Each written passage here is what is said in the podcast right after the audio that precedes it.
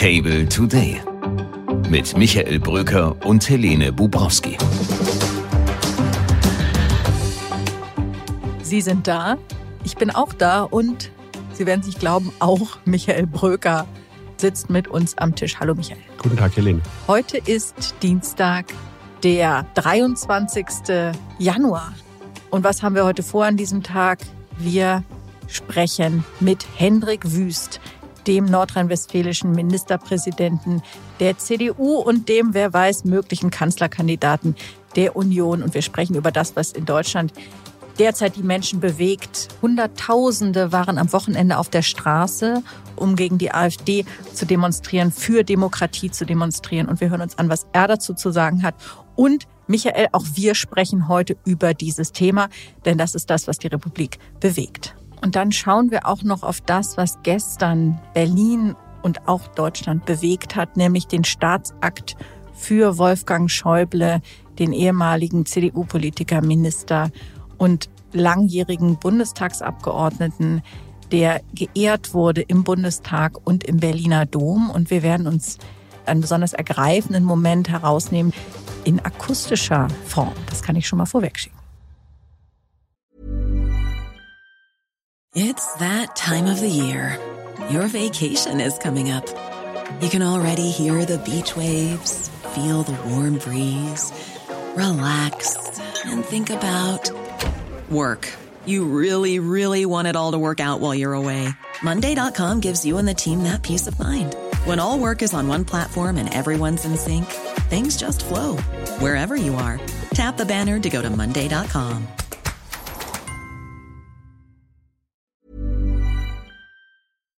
Michael, haben wir hier eine neue Form der Montagsdemonstration? Wie schätzt du das ein? Ich bin wirklich sehr überrascht, positiv überrascht, dass es zu diesem Aufstand der Anständigen wirklich kommt in diesem Land. Ich erinnere mich an die Worte wirklich noch von Gerhard Schröder im Jahr 2000 unter einem völlig anderen Hintergrund. Jetzt erleben wir, dass die schweigende Mehrheit tatsächlich eine äh, auch lautstarke Mehrheit sein kann. Ich freue mich darüber sehr, egal wer da welche äh, Demonstration genau selbst angemeldet hat oder auch mitläuft. Es ist eine sehr friedliche, ruhige, starke, demokratische Mitte, die da auf die Straßen geht. Und deswegen gibt es aus meiner Sicht da nur Lobendes zu, zu sagen. Hm, genau. Und die Mehrheit, die bisher ja oft geschwiegen hat und sich zurückgelehnt hat, nimmt sich jetzt den Slogan zurück, den die AfD zeitweise geklaut hatte und die Pegida und die anderen, die meinen, extremistisches Gedankengut verbreiten zu müssen, nämlich den Slogan Wir sind das Volk. So Richtig. kann man es ja auch sehen. Von den DDR-Montagsdemonstrationen kommend, von Menschen, die nichts Gutes im Schilde führen, missbraucht, so würde ich sagen, die für sich in Anspruch nehmen, für das Volk zu sprechen. Und jetzt kommt das Volk und sagt, nein, wir sind das Volk und wir finden unsere Demokratie gut, unser System gut, wir stehen dahinter. Also ein Moment, auf den man lange gewartet hat.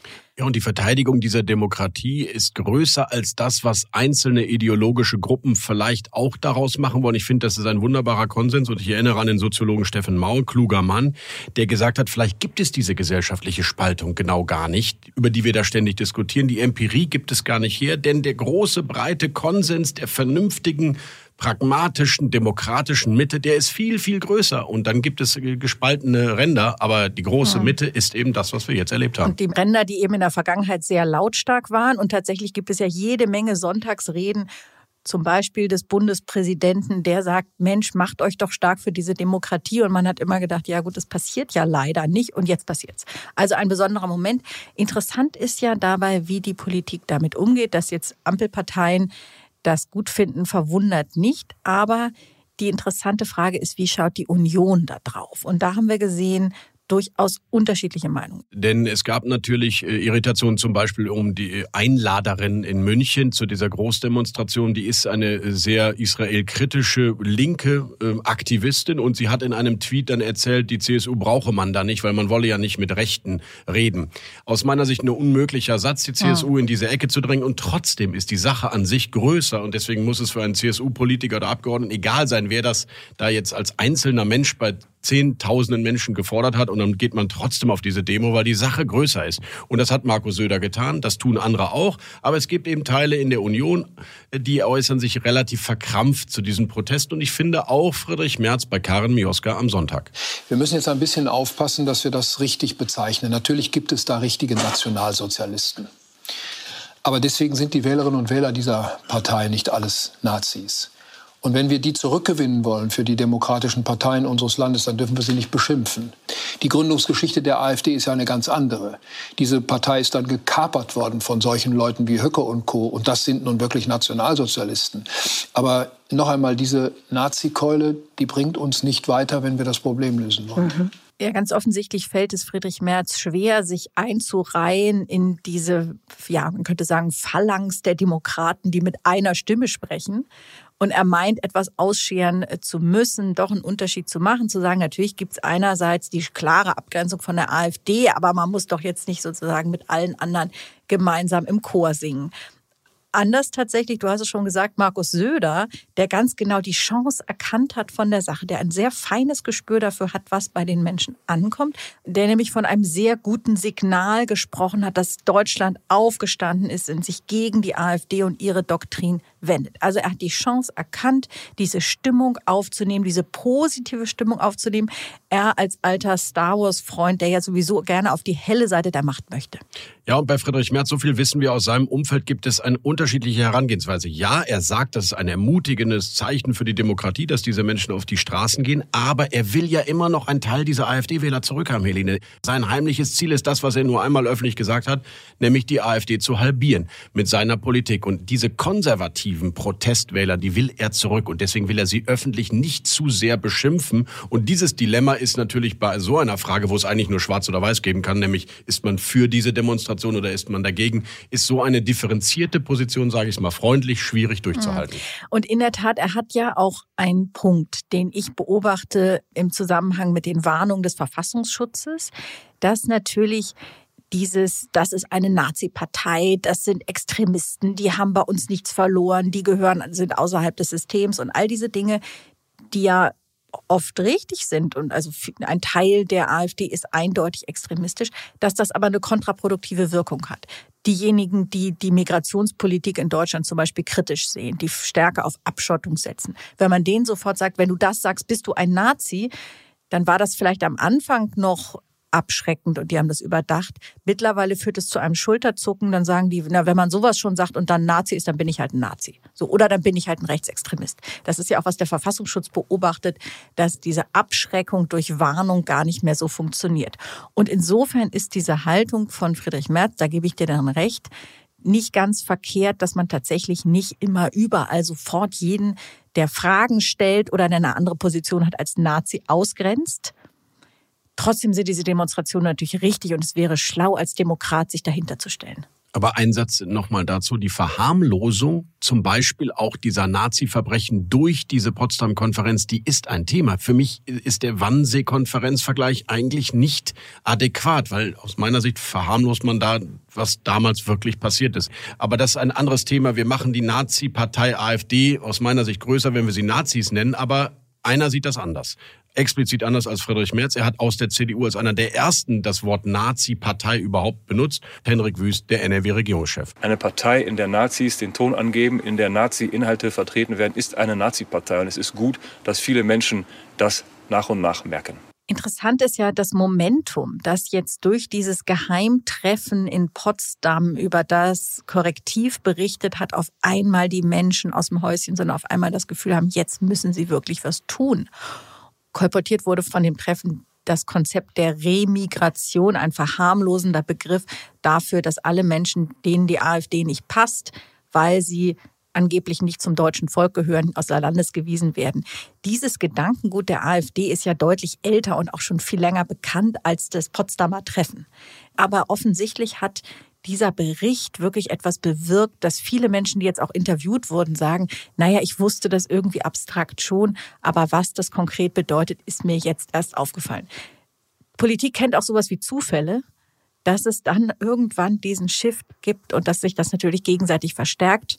Das war offensichtlich einer. Oder es sind Triggerpunkte. Da bin ich wieder bei Steffen Mau, der gesagt hat, Triggerpunkte bringen die Gesellschaft zum Ausflippen. Vielleicht waren es die Bilder, diese Geheimkonferenz, die Breite der Teilnehmer, die dort da waren, die die Menschen jetzt dazu gebracht hat, okay, bis hierhin und es reicht. Also insofern. Oder es war wirklich der Link, der natürlich historisch falsch ist zur Wannsee-Konferenz. Vielleicht war es auch das. Wie auch immer, die Menschen sind aufgestanden. Und das finden wir gut. Der Aufstand der Anständigen. Wir sind dabei. Na klar. Müssen wir als gute Demokraten. Da gibt es kein Links und Rechts, kein Oben, kein Unten.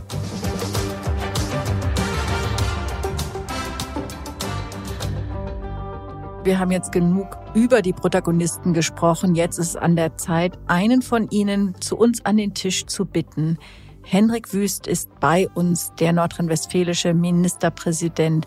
Und wir sprechen jetzt mit ihm über genau diese Herausforderungen. Herzlich willkommen im Table Today Podcast zum ersten Mal. Henrik Wüst, der Ministerpräsident von Nordrhein-Westfalen.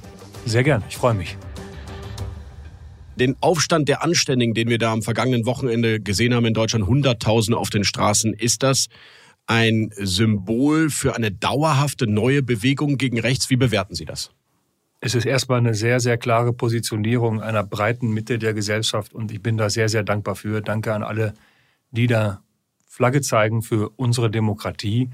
Und sie widerlegen ja das, was Extremisten üblicherweise für sich in Anspruch nehmen, nämlich für die schweigende Mehrheit zu sprechen. Da steht sie und widerspricht ganz klar diese gesellschaftliche Mehrheit und das ist gut. Ist da die gesamte CDU auch hinter diesen Protesten? Es gibt ja die eine oder andere kritische Stimme, dass zu wenige führende CDU-Politiker da zu sehen waren. Also aus meinem Kabinett waren allein am, am Wochenende mehrere Leute dabei und das auch richtig so. Ich unterstütze das auch total, habe das auch klar gesagt von Anfang an. Sie bezeichnen die AfD, um die es ja hier geht, in diesen Wochen als Nazi-Partei. Machen Sie sie damit größer und helfen Sie am Ende damit durch diese öffentliche Beschimpfung einer gesamten Partei und dann auch deren Wählerschaft als Nazis? Ich beschimpfe ja nicht die Wähler. Ich glaube nur, dass wir als demokratische Parteien auch mit dem Rückenwind der Demonstrationen gut beraten sind, dann eine sehr, sehr klare Sprache zu sprechen und das Kind beim Namen zu nennen. Und wenn ich sehe, wer ist da führend in der Partei, das ist ein Herr Höcke, der zieht im Hintergrund die Strippen. Er sorgt für Mehrheiten auf Parteitagen oder versagt sie. Er gibt ideologisch den Weg vor. Das ist ja was völlig anderes als die Professorenpartei, die eurokritisch, europakritisch war von Herrn Lucke. Damit konnte man sich politisch streiten, das konnte man auch nicht gut finden. Aber was wir heute sehen, ist brandgefährlich und deswegen benenne ich es auch klar. Herr Merz hat im Interview mit Karin Mioska am vergangenen Sonntag eine differenziertere Antwort gegeben. Er würde sich diesen Begriff nicht zu eigen machen, das helfe nicht. Ich glaube, dass alle demokratischen Parteien gerade in dieser Situation jetzt aufgerufen sind, da sehr klar zu sein an der Stelle. Und trotzdem beleidigt man ja nicht die Wählerinnen und Wähler, die vermeintlich aus Gründen des Protestes meinen, dort richtig aufgehoben zu sein. Um die müssen wir kämpfen. Durch eine klare Sprache, durch eine klare Auseinandersetzung mit Personen und Programm und dadurch, dass die demokratische Mitte die Probleme löst. Und da sind Friedrich Merz und ich uns auch total einig. Das ist auch ein ganz entscheidender Punkt neben der Auseinandersetzung mit der Partei. Wir haben in den Niederlanden gesehen, Sie wissen, wo ich herkomme direkt an der holländischen Grenze. Deswegen gucke ich da sehr genau hin. Die Regierung Rütte geht kaputt am Thema Migration. Es ist das Hauptwahlkampfthema. Man kam nicht mehr zusammen in der politischen Mitte. Wer gewinnt? Herr Wilders. Und deswegen werbe ich für eine Allianz der Mitte, dass wir gemeinsam, auch als Union, auch als Länder, bereit sind, mit der Bundesregierung in die Umsetzung der Dinge zu gehen, die der Bundeskanzler mit dem Ministerpräsidenten, dem Ministerpräsidenten verabredet hat im alten Jahr um die Probleme zu lösen. Im Frühjahr werden die Migrationszahlen wieder hochgehen, weil das Mittelmeer ruhig wird, auf den hohen Stand von jetzt noch mehr obendrauf. Dann möchte ich nicht mehr die politische Debatte führen müssen, direkt vor der Europawahl. Wir reden sofort über Migration. Nur eine Stufe zurück. Sie sagen, Sie sind sich mit Friedrich Merz einig. Das heißt, rhetorisch die AfD hart attackieren, aber dann doch auch deren Themen übernehmen und sie ins äh, Schaufenster stellen und politisch beackern? Mich interessiert gar nicht, welche Themen die setzen oder nicht setzen. Naja, Migration ist ein Zulaufthema für die AfD, aber eindeutig. Es ist ein objektives Problem. Wenn die Bürgermeisterinnen und Bürgermeister überall in Deutschland seit einem Jahr sagen, wir sind am Limit, dann meinen die ja nicht, wir müssen aus der Komfortzone, das gefällt uns nicht. Dann meinen die das ernst. Und ich bin viel vor Ort und spreche mit Leuten aus der ehrenamtlichen Flüchtlingshilfe Erzieherinnen, Erzieher, Lehrerinnen und Lehrer. Ich habe 100.000 Kinder nur in Nordrhein-Westfalen in der Frühförderung, weil sie die deutsche Sprache nicht so gut beherrschen, dass sie beschult werden können. Jedes vierte Kind, das die Grundschule verlässt, kann nicht altersadäquat mit Sprache umgehen. All das, was in Migrationspolitik funktioniert oder nicht funktioniert, läuft ja auf dem Rücken von Menschen. Ehrenamtliche Flüchtlingshelfer, Erzieher, Lehrerinnen und Lehrer. Das meint es, wenn Menschen sagen, wir sind am Limit. Und deswegen, glaube ich, muss auch was passieren. Ich bin total ehrlich, alles, was wir da auch verabredet haben zu prüfen, Drittstaatenlösung und so weiter, hilft nicht mit Blick auf die nächsten Monate. Aber der Streit darf doch nicht wieder losgehen, wenn von den Kommunen, auch von der Flüchtlingshilfe, wieder kommt, Vorsicht, das geht so nicht weiter. Dann müssen wir sagen, jawohl, ihr habt recht und deswegen haben wir das und das und das beschlossen. Was Aber nicht Sie, wieder anfangen zu streiten. Was erwarten Sie konkret von der Bundesregierung? Die Ruanda-Regelung, wie es umgangssprachlich heißt, ist ja jetzt gerichtlich zumindest in der Grundtheorie ja erlaubt worden und eben nicht abgelehnt worden in Großbritannien. Andere Länder prüfen jetzt solche Regelungen. Ähm, was erwarten Sie von Olaf Scholz? Bis wann soll er was genau prüfen bei der Drittstaatenregelung? Wir haben verabredet, im alten Jahr die Drittstaatenregelung zu prüfen und im neuen Jahr jetzt schnell wieder zusammenzukommen und die Umsetzung dieser Beschlüsse sozusagen zu monitoren, wenn Sie so wollen. Mhm. Und dieses Treffen muss stattfinden. Auf MPK. So ist es verabredet, wo wir uns gemeinsam anschauen, was ist beschlossen worden von dem, was wir gemeinsam Partei und ebenenübergreifend verabredet haben. Und wie glauben wir, hilft das bei der Lösung der Probleme? Geben Sie mal Ihren Wunsch wieder. Würden Sie sagen, bis Mitte des Jahres müssen wir einen Standard gefunden haben, mit denen wir in diese Ländergespräche gehen könnten für diese Drittstaatenregelung? Verabredet worden ist, dass das von der Bundesregierung ernsthaft geprüft wird. Und darüber muss man sprechen. Ich finde, man muss fair miteinander umgehen. Das ist nichts, was man innerhalb von Wochen oder wenigen Monaten löst. Natürlich nicht, und das muss man auch sagen. Aber mir geht es darum, dass wir, wenn die Zahlen wieder hochgehen im Frühling, kurz vor der Europawahl, nicht den Streit wiederholen, sondern einig sind, wo wir stehen, was wir umsetzen und was getan wird. Im Kern geht es darum, zu unterscheiden zwischen den Menschen, die ein Recht auf Asyl haben, weil sie vor Krieg und Vertreibung fliehen, und denen, die auch in großer Zahl zu uns kommen, aus allerbesten Gründen, weil sie für sich, ihre Familie eine Perspektive suchen, aber kein Recht haben, hier zu sein. Und deswegen müssen Verfahren auch außerhalb Europas stattfinden. Das, was wir gerade machen, ist doch brutal, ist auch zynisch. Wir kümmern uns mit größtem bürokratischem Aufwand um diejenigen, die es übers Mittelmeer schaffen verschließen aber vor dem massenhaften Sterben im Mittelmeer die Augen, weil uns das zu kompliziert oder zu schwierig erscheint, außerhalb Europas Verfahren zu organisieren. Das kann doch nicht die Lösung sein für immer. Es wird doch so bleiben, dass der Migrationsdruck hoch bleibt. Wegen Kriegen überall auf der Welt. Wie viele kommen gerade nach Nordrhein-Westfalen? Nennen Sie mal aktuelle Zahlen. Allein im Januar äh, sind bisher bis zum 15. anderthalbtausend Menschen gekommen. Im Dezember 3000 Menschen. Üblicherweise war im Winter ganz, ganz wenig. Das passiert jetzt in Monaten, wo sonst so gut wie nichts los war bei dem Thema.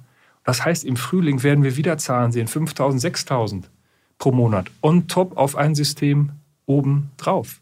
Und am Ende sollen dann nach langen Verfahren Verwaltungsgerichte entscheiden, ob die Menschen zu Recht hier sind oder nicht. Dann sind Menschen jahrelang entwurzelt oder haben hier Wurzeln geschlagen. Das ist doch alles in der Menge nicht mehr machbar. Insbesondere für die, die es vor Ort machen. Die Ampel hat jetzt ein Gesetz beschlossen, womit sie die Zahl der Rückführung erhöhen will, verschärfte Sanktionen, ähm, Abschiebegewahrsam. Die NGOs und die linken Organisationen sind sehr verärgert über dieses Gesetz. Das müsste doch ja dann in ihrem Sinne sein. Der zweite Teil fehlt. Dafür zu sorgen, dass überhaupt weniger Menschen herkommen. Das ist der entscheidende Teil. Man kann auch über die Details dieses sogenannten Abschiebepakets äh, nochmal sehr detailliert sprechen. Da sind dann auch Regelungen drin, die Gestellung eines Pflichtverteidigers im einstweiligen Rechtsschutz wo alle Praktiker sagen, damit ist das Abschiebethema komplett erledigt. Jeder wird vorgewarnt durch, seine, durch die Bestellung des Verteidigers, wird vorgewarnt, kann untertauchen. Also ob das wirklich der Weisheit letzter Schluss ist beim Thema Abschiebung, kann man schon ein Fragezeichen hintermachen. Und der zweite Teil der Verabredung, ich sage es nochmal, der Ministerpräsident, Ministerpräsident mit dem Bundeskanzler fehlt komplett. In ihrem neuen Grundsatzprogramm der CDU ist die Rhetorik gegenüber denjenigen, die zu uns kommen, durchaus verschärft worden. Friedrich Merz ist auf einige dieser Passagen ja auch ähm, stolz und hat sie durchgesetzt. Zum Beispiel die Passage, Muslime, die unsere Werte teilen, gehören zu Deutschland. Finden Sie diesen Satz angemessen als Botschaft an die Hunderttausenden mit muslimischem Hintergrund da draußen? Ich glaube, das, was gemeint ist, ist in Ordnung. Wenn man es im Kontext des, des Beschlusses äh, sieht, kann man auch über andere Formulierungen nachdenken, die dasselbe sagen. Und bei dem einen oder anderen, der sich gut integriert, muslimischen Glaubens ist, aber weniger Störgefühl auslöst, darüber sind wir ja auch im Gespräch. Die Debatte über das Grundsatzprogramm hat ja erst äh, angefangen. Ich finde, das ist eine gute Arbeit, die da vorgelegt worden ist. Da ist viel Hirnschmalz reingegangen und trotzdem beansprucht ja niemand, dass die letzte Formulierung da schon steht. Der Satz muss nicht drin bleiben, aus Ihrer persönlichen Sicht, als NRW-CDU-Chef. Ich glaube, das, was wir damit meinen, ist in Ordnung, aber vielleicht können wir es noch ein bisschen besser ausdrücken. Wir haben über Friedrich Merz gesprochen und seinen jüngsten Auftritt im Mioska-Talk. Das, was ich hier heute mache, ist in der gesamten deutschen Parteiengeschichte so noch nie vorgekommen. Dass jemand aus politischen Spitzenämtern ausgeschieden ist, in die Privatwirtschaft zurückgewechselt ist und nach zwölf Jahren zurück in politische Spitzenämter kommt, das kennen wir in Deutschland nicht. Mein Plan war das nicht. Und dann auch noch Kanzlerkandidat werden können. Das sagen Sie jetzt. Sie werden es doch eh, Sie können es doch zugeben. Ähm, das werden wir im Spätsommer des Jahres 2024 entscheiden. Haben Sie den Modus geklärt, damit nicht wieder so ein Chaos entsteht? Sonst ja, das gibt zwischen Fleische Markus zwischen äh, Söder und Laschet mir eine Söder? klare Verabredung. Aber wie ist denn der Modus? Der Modus ist, dass wir beide einen Vorschlag machen. Ich würde gerne wissen von Ihnen, wie Sie Spätsommer definieren. Ist das vor oder nach den Landtagswahlen aus Ihrer Definition? Ich glaube, damit ist gemeint nach den Landtagswahlen. Und als er sagte auf die Frage, wie geht das jetzt mit der Kanzlerkandidatur, wer entscheidet das, sagte er, ich treffe mich mit Markus Söder und dann besprechen wir das. Fehlte da der Vorsitzende des mitgliederstärksten CDU-Landesverbands oder hatte er Sie vergessen oder? Er hat ja auch, und das haben Sie jetzt gerade vergessen, gesagt, dass die Landesverbände dabei eine wichtige Rolle spielen. Das ist ja auch klug. Wer immer Kanzlerkandidatin, Kanzlerkandidat äh, wird, äh, muss ja sicher sein, dass die gesamte Union dahinter steht. Äh, Das wäre ja mal was Neues äh, nach der letzten Runde. Und deswegen hat ja jeder ein Interesse daran, dass das breit getragen wird durch die Landesverbände auch. Was ist eigentlich wichtiger, dass der Kanzlerkandidat die gesamte Breite der Union hinter sich hat oder möglichst viele Nicht-Unionsmenschen im Land erreichen kann als potenzielle Wähler? Naja, äh, im besten Fall beides, nicht? Dass äh, wir als Union uns damit sehr, sehr wohlfühlen und einen engagierten Wahlkampf äh, machen, dass die Basis richtig mitzieht. Darauf kommt es ja an. Und dass wir damit auch die Menschen in Deutschland in der Breite erreichen, die einen Wahlsieg ermöglicht. Die Frage ist noch nicht entschieden. Wir entscheiden na, im Spätsommer. Ich bedanke mich bei Ihnen, Herr Wüste. Einen schönen Tag. Sehr gerne Ihnen auch.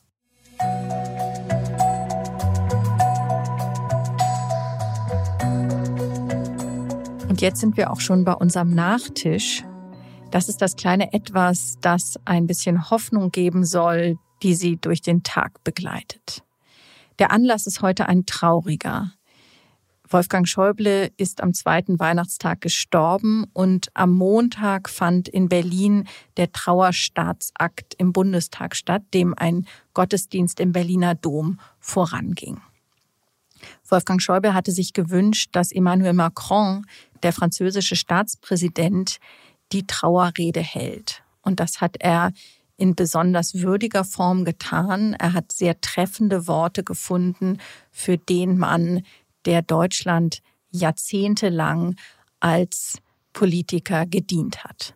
Das Leben von Wolfgang Schäuble war geprägt durch ein Davor und ein Danach. Davor der Weltkrieg, danach die Aussöhnung. Das Leben vor dem Anschlag auf ihn und das Leben danach. Das geteilte Deutschland davor und das wiedervereinte Deutschland danach. Europa vor dem Angriff auf die Ukraine und danach. Nun beginnt ein neues Danach für uns. Ein Danach ohne Wolfgang Schäuble. Nehmen wir dieses Erbe an und seien wir auf der Höhe dieser Aufgabe. Es lebe Europa, vive l'Europe. Es lebe Deutschland, vive l'Allemagne. Es lebe die deutsch-französische Freundschaft, vive l'amitié entre la France et l'Allemagne. Emmanuel Macron hat es geschafft, mit diesen Worten nicht nur Abschied zu nehmen, sondern auch uns aufzufordern, nach vorne zu schauen, die Dinge selbst in die Hand zu nehmen, an der europäischen Einheit der Demokratie weiterzuarbeiten. Das ist ein Auftrag, den sich, denke ich, jeder zu Herzen nehmen sollte. Wir hier bei Table Media jedenfalls tun das. Ja, nun wünsche ich Ihnen in diesem Sinne einen schönen Tag. Freue mich, wenn wir uns morgen wieder hören. Ihre Helene Bobrowski.